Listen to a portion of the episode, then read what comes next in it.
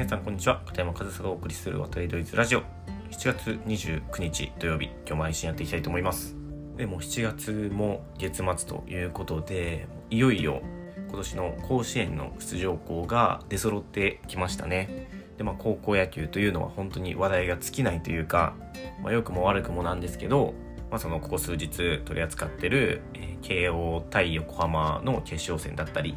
まあ、そもそも高校野球高野連部活動の仕組みだったり、まあ、いろんなことをこれまでこの渡りドイツラジオでも取り扱ってきたんですけど、えー、今日は、えー、福岡県大会の決勝、えー、東筑対旧国の試合であったことについてちょっとお話ししていきたいなというふうに思います。で、まあこれは記事、参考記事あるので参考記事から読んでいくと、えー、僕が見たのは読売新聞オンラインさんの記事で、えー、右肘の疲労骨折に耐え投げ抜いた東筑エース最後の打者に九州国際大付属に1点及ばずというタイトルの記事でもうこれでね、えー、どういう内容かっていうのがわかると思うんですが疲労骨折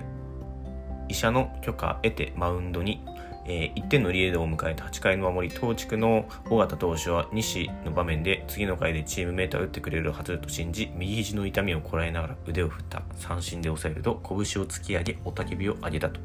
えー、春の県大会頃から右肘の違和感を感じていた。今大会期間中痛みに耐えきれなくなって病院に行くと疲労骨折と診断を受けた。それでも背番号1を背負っている以上はマウンドに立ちたい気持ちが強かった。決勝では医者から許可を受け痛み止めを飲んで登板した。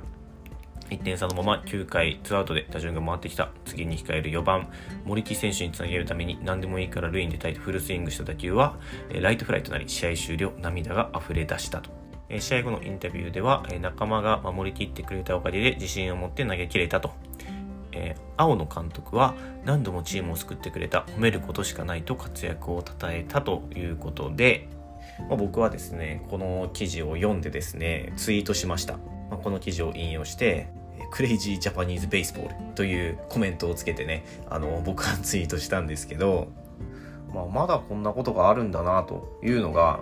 まあ、率直な感想で疲労骨折をしてまでマウンドに上がるっていうのが、まあ、あの100歩譲って100歩譲って選手の気持ちを尊重したと。でもうこの機会決勝甲子園がかかったこの1試合でマウンドに上がれない方が悔しいっていう気持ち100歩譲って理解はできます。で、まあ、監督もその選手の気持ちに応えてマウンドに送り出した批判とかもあるだろうけどもそれも分かった上で送り出した。まあそういうストーリーはね思い描くんですよ。でまあこの東筑高校だけじゃないと思うんですね。この夏でも、まあ、同じようなケースって多分全国させば何件かあるように思えるんですけど、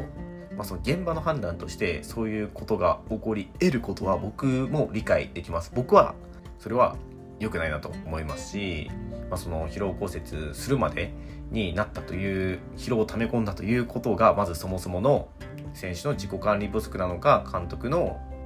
安全管理不足なのかわからないですけど、まあ、その疲労骨折になったということがまずそもそもの大きな問題でけど、まあ、そういった痛みを抱えつつも試合に出たいというその現場のね雰囲気空気気持ちっていうのはまあ理解ができます。だからそれはそれでもう表に出さなきゃいいのになって最近思うようになりました。なんか前まではもう本当にこういうの頭おかしいなとそんな痛みをこらえてまでマウンドに上がってとか疲労骨折って分かってるのに選手をマウンドに送る監督とか理解できないなっていうふうに思ってましたし、まあ、僕も今でも思ってるんですけどけどまあそのその現場の雰囲気とかその気持ちとかそういったものを少しね組みすると理解はできます。だからその理解を示した上でやっぱり思うことはこれを美談のように扱うメディアが一番悪いなと。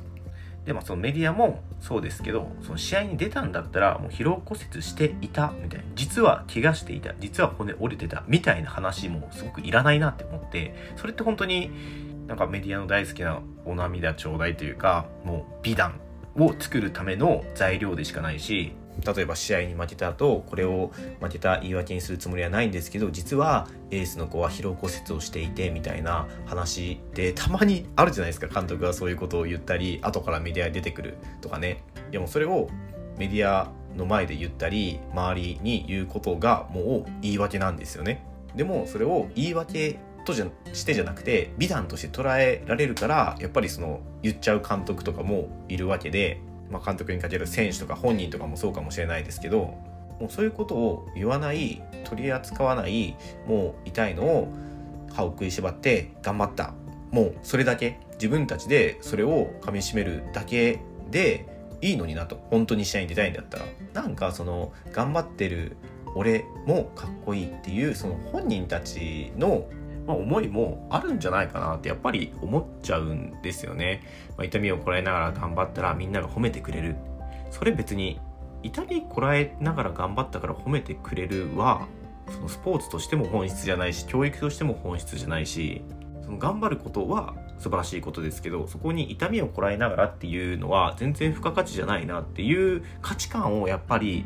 出していかないといけないと思うんですよね。でも今は逆に痛みをこらえながら頑張るっていうその痛みをこらえながらが付加価値となってついてくるからそういったケースっていうのはなくならないしまあその痛みを抱えていてもそれで頑張るっていう選手は後を絶たないと思うんですよね。その痛みをこらえながら頑張ることを誰も評価しなかったらもしかしたらいやそこまでしてマウンド立たなくていいですっていう選手もいるかもしれないじゃないですか。まあみんなとは言いませんけどやっぱりその評価されるものによって人の行動って変わってくると思うのでその痛みをこらえながら頑張ることを評価してしまってる日本が